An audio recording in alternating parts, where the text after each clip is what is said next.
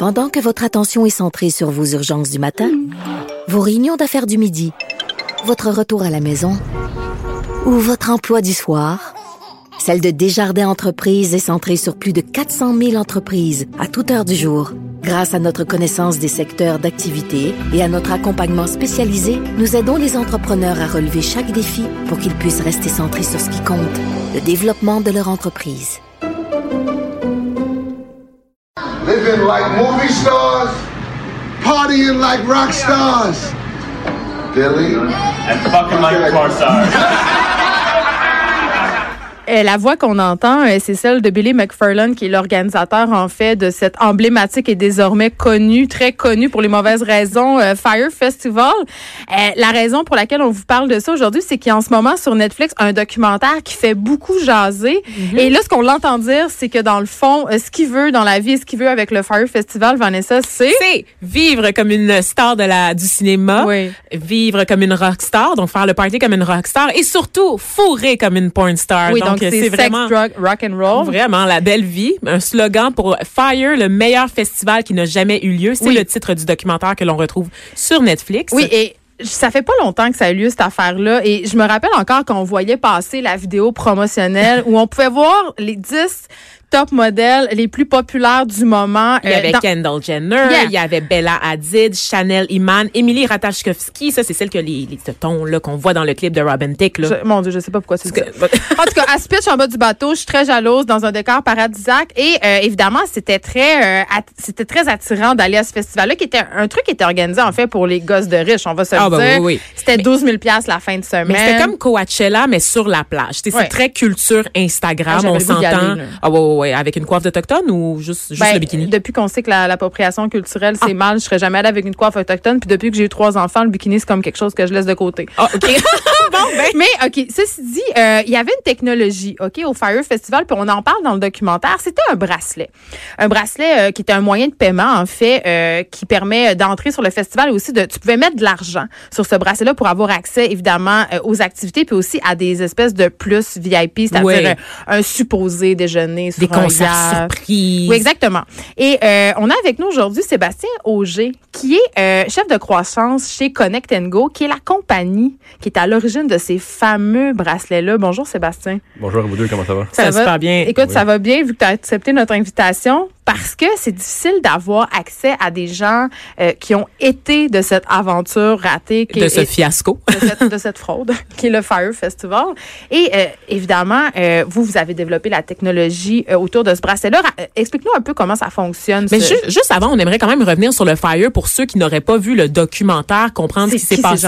C'est quoi ça, Fire Festival? On disait, c'était la culture Instagram. C'était un festival pour les gosses de riches Mhm. avec des vedettes du moment, tout, le tout aux Bahamas sur une plage. Oui, on attendait des vedettes, des concerts de musique. Et ce qu'on s'est rendu compte, en fait, c'est que la promesse s'était bâtie sur du vent. Donc, il y avait des problèmes. Il n'y avait pas d'électricité sur l'île, pas d'infrastructure. On, on parlait de plus de 300 festivaliers qui étaient attendus sans possibilité de retourner d'où ils étaient venus. Donc, il n'y avait pas de booking d'avion qui s'était fait d'avance. Donc, une grosse fraude. C'est ça qui est à l'origine du scandale pour ceux qui n'ont pas vu le documentaire. Donc, merci euh, Vanessa d'avoir rétabli euh, les Exact. Vanessa est journaliste en info, faut absolument qu'elle se la faits, les ramène faits, les faits. tout le temps. Tout le temps. Euh, donc voilà, euh, Connect Go, que vous êtes à l'origine de ce bracelet-là, qui était en quelque sorte la porte d'entrée euh, de ce de Fire Festival. C'est quoi ce bracelet-là, puis c'est quoi le rôle que jouait ce bracelet-là dans le festival? Ah oui, Connecting Go, c'est une euh, compagnie montréalaise euh, de logiciels qui fait justement euh, des bracelets intelligents où on peut euh, soit euh, payer sans argent, faire des réseaux sociaux, pas des réseaux sociaux, mais faire des, des mettre des photos, gamification, plein de C'est comme choses. une Google Watch? Non, je dirais pas que c'est une Google Watch, mais c'est euh, quelque chose de cool. Ah, OK. Et- ouais, une petite flèche à Google Watch ici. mais on, euh, on fournit tout ce qui est des euh, parcs d'amusement, les festivals, euh, pour que justement les festivaliers peuvent avoir ça, puis ils n'ont pas besoin de traîner. sur toi, Exactement. Donc sur une plage, c'est l'outil euh, Ton parfait. bracelet, ton sac banane, that's it. Exactement. OK. Puis la crème solaire. Puis à quel moment euh, Billy McFarland vous approche pour, euh, pour faire affaire avec vous? Fait que c'est la compagnie euh, Fire Media qui est à New York. Ouais. Que dans le fond, juste pour euh, complémenter ce que tu disais, Absolument, allez-y. euh, c'est Fire Media qui, eux, vont ont lancé une nouvelle application de booking d'artistes. Puis eux autres, ils se disent, bon, ben, si on a cette app-là, qu'est-ce qu'on pourrait faire pour la promouvoir? Un événement pour soutenir le développement d'une espèce, de, Un une espèce événement- de Spotify pour booker des artistes. tu sais. Exactement. Puis après ça, ils ont dit, ben, ça, ils appellent ça le Uber dans, dans Netflix, je pense qu'ils l'appellent le Uber du, euh, du booking. Puis après ça, ils disent, OK, c'est beau, on va faire un festival. Donc, c'est une compagnie techno euh, de médias qui dit, on va partir un festival. Et puis là, ils ont, euh, ils ont amené quelques quelques personnes pour les, les aider là-dedans. Puis nous, c'est en décembre 2018. Je pense que je les avais rencontrés à Vegas. Euh, décembre 2018, janvier 2017, où on prend contact avec eux. Puis après ça, ils, euh, ils nous disent euh, OK, c'est beau, on aimerait avoir tout ce qui est cashless, gérer les accès, gérer les VIP avec les, les bracelets. Puis c'est comme ça qu'on les a euh, qu'on a rentré dans l'aventure avec eux. Est-ce que vous avez rencontré Billy McFarlane? Moi, je l'ai rencontré sur le site. Donc, euh, pas avant. Avant, on dealait avec ses, euh, les employés puis les VP là-bas.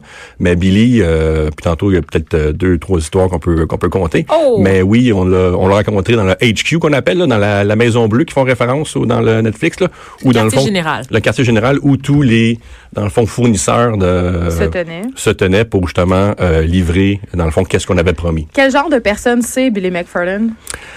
Euh, honnêtement, il avait l'air super calme euh, là-bas.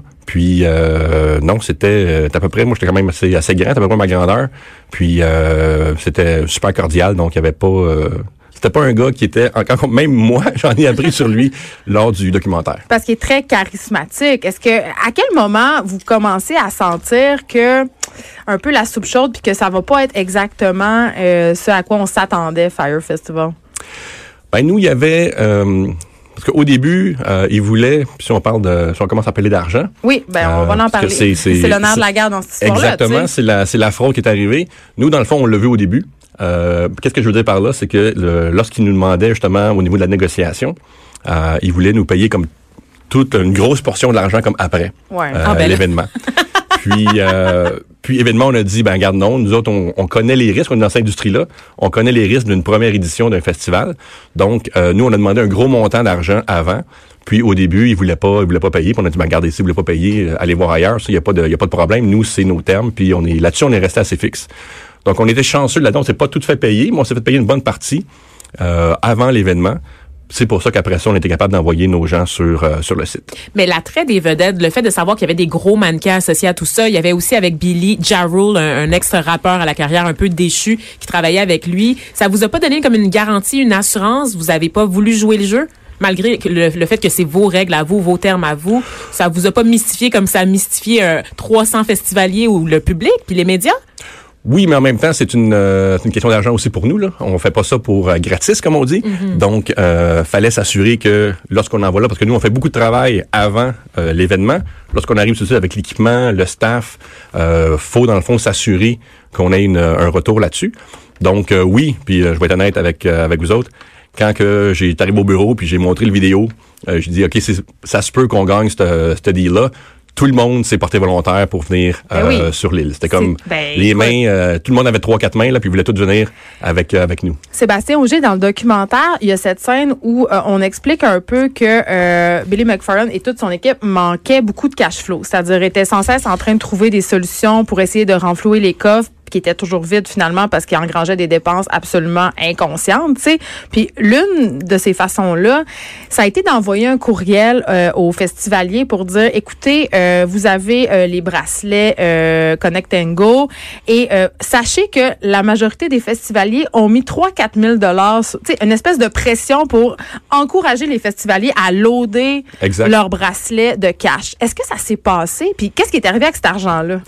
Ben, dans le fond, qu'est-ce qui s'est passé? C'est que c'était géré avec leur billetterie. Donc, euh, les gens achetaient les billets sur le, sur le site et par la suite, pardon, sur le site web. Oui. Et par la suite, payaient ces billets-là. Puis là, lorsque le courriel était envoyé, euh, justement, c'était la billetterie qui gérait ces euh, achats-là. Oui. Donc, jusqu'à date, nous autres, on n'était pas encore impliqués dans ce, dans ce processus-là.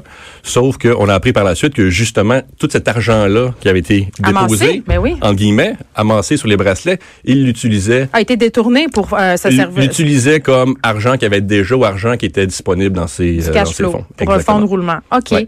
Euh, on, on se parle d'anecdotes, là. Tu me disais, on va s'en raconter, là. Raconte-nous un peu, là. Qu'est-ce que tu as vu là-bas? Puis je pense aussi que la veille de l'événement, vous avez décidé un peu de sortir vos affaires, tu sais. Ben, si on commence avec le, moi personnellement, j'étais sur le, j'étais sur le site, puis nous, honnêtement, on était super bien traités, nous, euh, Connect Go.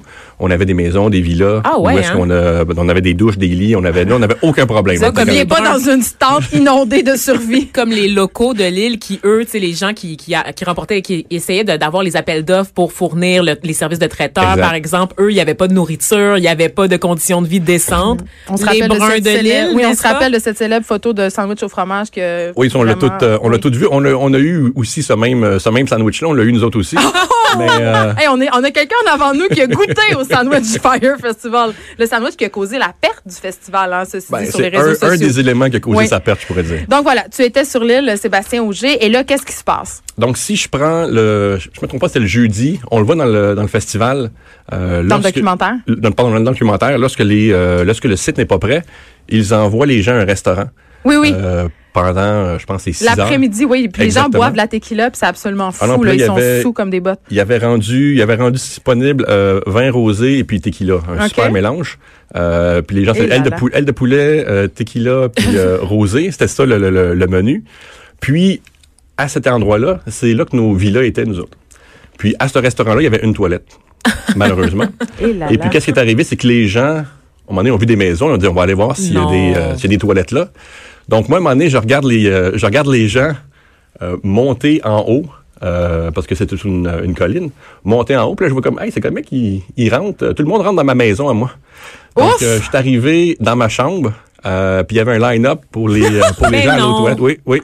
Ben non. Puis là, on se rappelle qu'on est dans un contexte humide, tropical, où il y a des moustiques, hashtag tourista. On Oui, s'entend oui, oui. que Non, les gens que qui vont les, là, les là, gens faisaient la ligne dans ma dans ma chambre euh, à moi. Il y avait euh, justement un line-up, les gens étaient aux toilettes.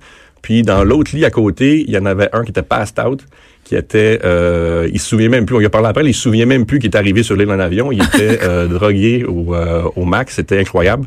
Puis c'est à ce moment-là justement que le, le directeur du festival est venu avec son ambulance pour vérifier s'il était s'il était pas mort.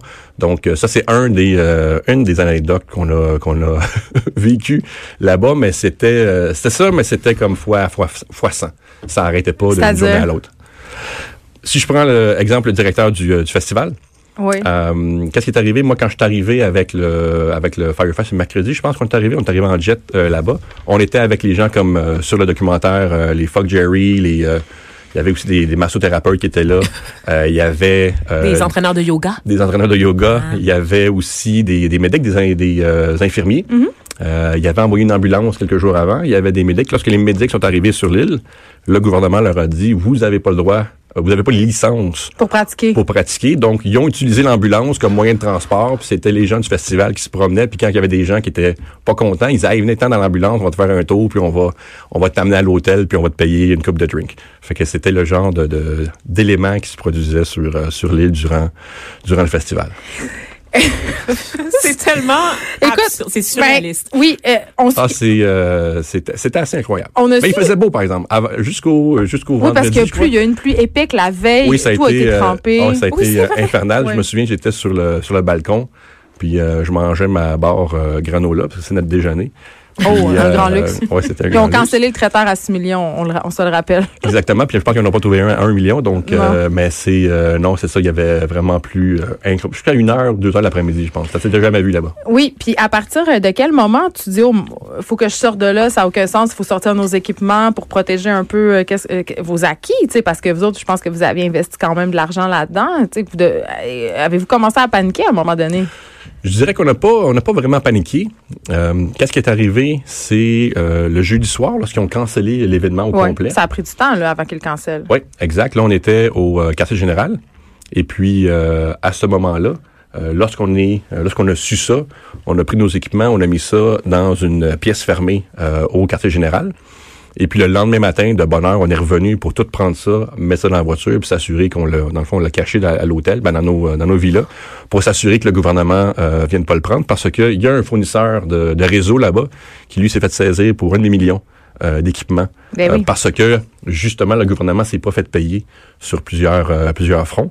Donc lui, euh, tout ce qu'il était capable de, de prendre le prenaient. Donc nous, on était, on était chanceux là-dedans. C'est ça, parce qu'on a un peu du mal à se sentir désolé euh, pour ces festivaliers-là qui sont quand même des personnes privilégiées. Je veux dire, c'est dommage que ce qui est arrivé. Mais euh, la- le truc qu'on apprend dans le documentaire, puis ce qui est vraiment frappant, c'est à quel point ça a affecté les travailleurs locaux. On pense entre autres à cette femme qui est une restauratrice qui a dû sortir 50 000 de ses poches De pour... ses épargnes, Oui. de son fonds de retraite Exactement. pour nourrir les gens. Ben, en fait, pour payer son dû aux locaux parce qu'elle se sentait trop mal, parce qu'elle, elle doit, elle dit, je dois continuer à me promener la tête haute puis à regarder euh, ces personnes-là dans les yeux chaque jour. Tu sais qu'il y a une campagne de sociofinancement qui a été lancée pour lui Oui, venir pour en aide en depuis la sortie du documentaire, justement, parce que tout le monde a été estomaqué de voir que c'est cette pauvre femme qui est venue au secours de tous ces gosses de riches. Non, je pense qu'il était rendu à 140, 150 000, je pense, euh, au niveau du, euh, du montant qu'elle avait récupéré.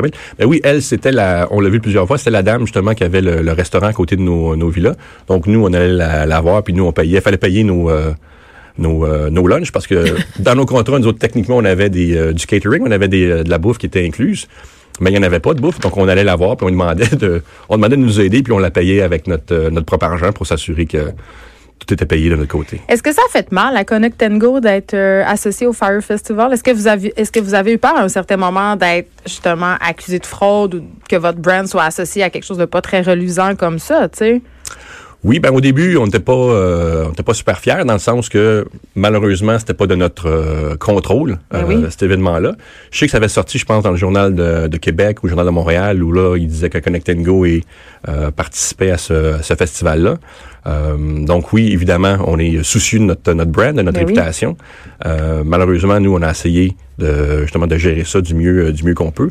Je sais que nous, on a reçu des, euh, on a reçu des, des lettres d'avocats euh, justement de Fire Media pour justement s'assurer que euh, parce que nous, dans le fond, on avait, on n'avait pas d'argent dans nos comptes, on n'avait rien qui était relié à ce, à ce festival-là. Donc, on voulait justement s'assurer que de notre côté, au niveau du brand ou de la réputation, tout était correct. Mais il faut dire aussi que les personnes qui remettaient en question les, déc- les décisions insensées de Billy McFarland puis de son équipe se voyaient carrément montrer la porte. Ben muselé aussi. Muselé aussi. Puis Oui. c'est le cas du pilote. Ça, c'est une histoire incroyable. Un pilote qui a suivi une formation de pilotage en utilisant un, simu un, stimulateur, un Oui, un simulateur de vol. pardon, développé par Microsoft après l'obtention d'une licence de base. On s'entend que si ce dude-là trouve que ton projet est voué à l'échec, tu l'écoutes un peu quand même, non? Tu poses des questions. Ben, tu l'écoutes, mais aussi, nous autres aussi, on a fait la même, la même chose. On est, euh, des fois, on a, raisé- on a, on, euh, on a levé, levé des, euh, des drapeaux, Ouais. pour reprendre l'expression française. On parle Oui, franglais c'est- incroyable. façon, oui. Donc, on a levé des drapeaux, euh, mais des fois, il arrivait, il disait, OK, c'est bon, on comprend, on va arriver avec une solution. Ok, des fait fois, qu'il était c'était- quand même parlable. Ben, nous, dans le fond, on a, moi, personnellement, puis notre équipe était pas vraiment en relation avec euh, Billy, parce que c'était plus au niveau logistique opérationnel. Euh, donc, c'est pour ça que certains de ces gens-là, puis il y avait des gens intelligents là-dedans. Là. Nous, notre, euh, notre, notre ancien, la personne avec qui je parlais, moi, c'était un ancien de Google, tu sais. Puis euh, c'était des gens qui se sont fait recruter par Fire euh, Media, euh, j'imagine, dans l'espoir d'une meilleure app ou d'une... euh, Non, on les voit dans le documentaire, là. Ce sont des, personnes professionnels. très euh, articulées. Exact. C'est pour ça que nous, nous, il n'y avait pas de problème. Sauf que des fois, on, fait- on- justement, on, on montrait des drapeaux pour dire, regarde, cette information-là, on a besoin immédiatement. Parce que sinon, il peut y avoir des, des embûches plus tard. En terminant, Sébastien Auger, j'ai envie de te demander, euh, est-ce que tu crois que c'est une vraie escroquerie ou tu penses que Billy, il souhaitait vraiment que le festival ait lieu?